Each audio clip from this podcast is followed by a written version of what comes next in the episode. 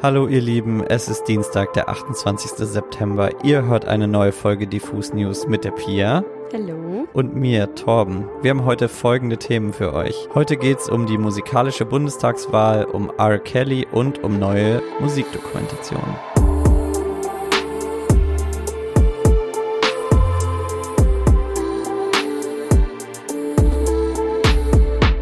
Am Sonntag wurde zum 20. Mal der Deutsche Bundestag gewählt und während sich SPD, Union, FDP und Grüne im Moment immer noch darum streiten, wer in Zukunft mit wem regieren wird und welche Gemeinsamkeiten man dann doch findet oder Unterschiede man hat, habe ich ein paar musikalische Fakten und Infos zur Wahl zusammengetragen, die mich so am Sonntag auf den Social Media Kanälen unterschiedlichster Leute begrüßt haben. Und zwar wurde am Sonntag der Deichbrand Gründer Daniel Schneider in den Bundestag gewählt. Also Daniel Schneider ist Mitbegründer und auch ehemaliger Geschäftsführer des Deichbrand Festivals. Der war zum Beispiel auch für das Marketing und das Programm bei dem Festival im Norden verantwortlich. Und ja, der ist jetzt für die SPD in den Bundestag eingezogen, hat das Direktmandat im Wahlkreis 29, Cuxhaven-Stade 2, geholt und sich mit deutlichem Vorsprung gegen seinen Mitbewerber von der CDU durchgesetzt. Ich bin sehr gespannt, ob er auch die gebeutete Live-Branche in Zukunft im Bundestag sehr gut vertreten wird. Wird sich auf jeden Fall zeigen. Nachdem es am Sonntag übrigens auch CDU-Spitzenkandidat Armin Laschet mit dem Wahlgeheimnis nicht so genau genommen hat, machte Bushido es ihm dann auch am Sonntag ein wenig nach, denn der Rapper hat in seiner Instagram-Story ein Foto aus der Wahlkabine gepostet und direkt gezeigt, wen er gewählt hat, nämlich die Tierschutzpartei. Seine Begründung dafür, unsere Kinder durften heute entscheiden, wer meine Stimme bekommt. Und ja, Bushidos Kinder wollen sich scheinbar für das Tierwohl einsetzen und deswegen hat Bushido die Tierschutzpartei gewählt. Verboten ist das, was Bushido gemacht hat, übrigens nicht, weil es sein eigener Wahlzettel ist. Allerdings hätte sein Stimmzettel vom Wahlleiter zurückgewiesen werden können, wenn der Wahlleiter eben Bushido dabei erwischt hätte, als er das Foto gemacht hat. Dann hätte Bushido auch seinen Wahlzettel einfach nicht mehr abgeben dürfen und Bushido hätte auch des Wahllokals äh, verwiesen werden können, weil nämlich generell ein Fotoverbot in Wahlkabinen herrscht, um halt einfach andere Personen zu schützen. Also Grauzone, Bushido. Auch sehr spannend fand ich am Sonntag, als man auf Twitter unterwegs war und lesen konnte, welche Musik auf den Wahlpartys der unterschiedlichen Parteien lief. Also die Parteien veranstalten dann an so Wahlsonntagen ja immer kleine Partys, wo sie zusammen die Ergebnisse feiern oder drüber trauern. Und zum Beispiel auf der Party der Linken lief sowohl Drangsal als auch KZ. Von KZ der Song Hurra, die Welt geht unter.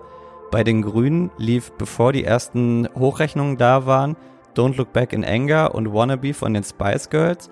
Später dann aber auch Parov Stellar. Weiß jetzt nicht, ob das irgendwas über die Wahlprogramme der Parteien aussagt, aber hab schon schlechtere Playlists auf jeden Fall äh, gesehen. Und erinnert man sich natürlich auch gerne zurück, als die CDU damals an Tagen wie diesen gesungen hat und das den Toten Hosen gar nicht gefallen hat.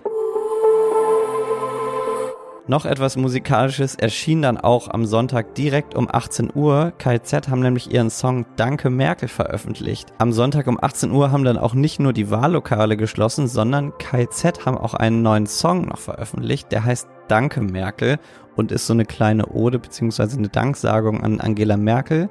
Hat natürlich auch seine düsteren Seiten, aber ich möchte zitieren, danke Merkel, danke für die geile Zeit, eine Frau als Kanzler, wir waren alle live dabei. Ist herrlich, dazu haben KZ auch ein Video veröffentlicht, das sie im Regierungsviertel gedreht haben. Guckt euch das mal bei YouTube an. Da haben sie Besuch von einigen Fans bekommen, mit denen sie die typische Merkel-Raute gemacht haben. Aber da gab es auch äh, rechte Spinner, die sich in das Video verirrt haben, mit denen sie sich dann mal kurz angegiftet haben. Aber ja, KZ haben es mal wieder geschafft, die 16-jährige Amtszeit von Angela Merkel gebührend auf den Punkt zu bringen und zu feiern. Feiern in Anführungsstrichen. Aber apropos KIZ, die werden im nächsten Jahr nämlich auf dem Heroes Festival spielen. Das findet äh, 2022 in Geiselwind, Kassel und Freiburg statt und hat heute offiziell verkündet, dass KIZ als erster großer Headliner alle drei Festivalstädte bespielen wird. Das Heroes Festival bringt nämlich im nächsten Jahr Deutschrap wieder, ja, ganz nah an die Fans. Durch die unterschiedlichen Festivalstandorte verteilt über die gesamte Republik kommt die Szene nämlich zu den Fans und nicht andersrum.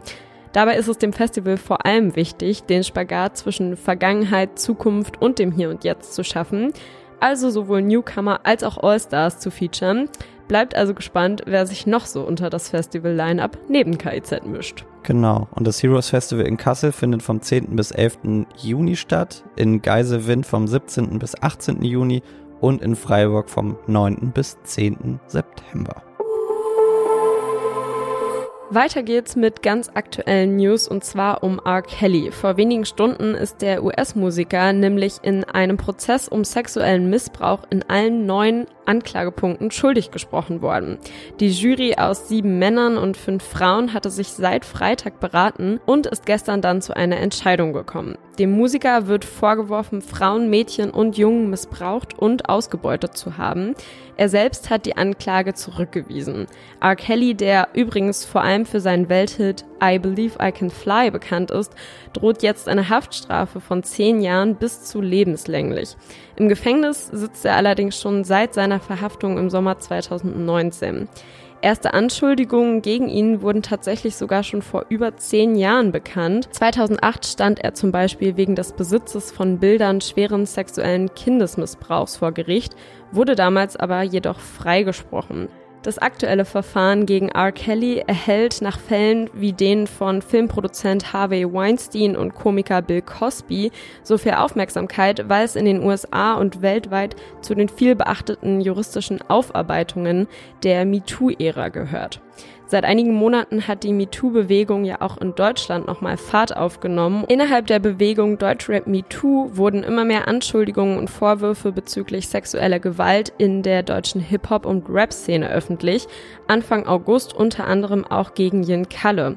Auf Twitter teilte eine Userin unter anderem Chatverläufe mit Jen Kalle, in denen sich der Rapper sowohl schriftlich als auch per Sprachnachricht schuldbewusst zeigte und zugab, die Verantwortung für die Tat zu übernehmen Unternehmen. Laut der Userin habe Jen Kalle nämlich trotz eines klaren Neins sexuelle Grenzen überschritten und anschließend Aufnahmen davon im Internet geteilt. Gut acht Wochen nach Bekanntwerden der Vorwürfe gibt es jetzt ein erstes offizielles Statement von Jen Kalle.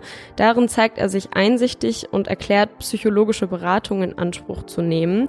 Der Grund für das späte Statement sei, dass das Internet kein in Anführungsstrichen gesunder Ort für ihn sei um sich mit dem Thema auseinanderzusetzen. Dennoch habe er die aktuelle Debatte um sexualisierte Gewalt und Sexismus verfolgt und gemerkt, dass er hier als Mensch und Künstler viel lernen kann. Zu den aktuellen Vorwürfen werde er sich aber zum Schutz aller Beteiligten nicht äußern.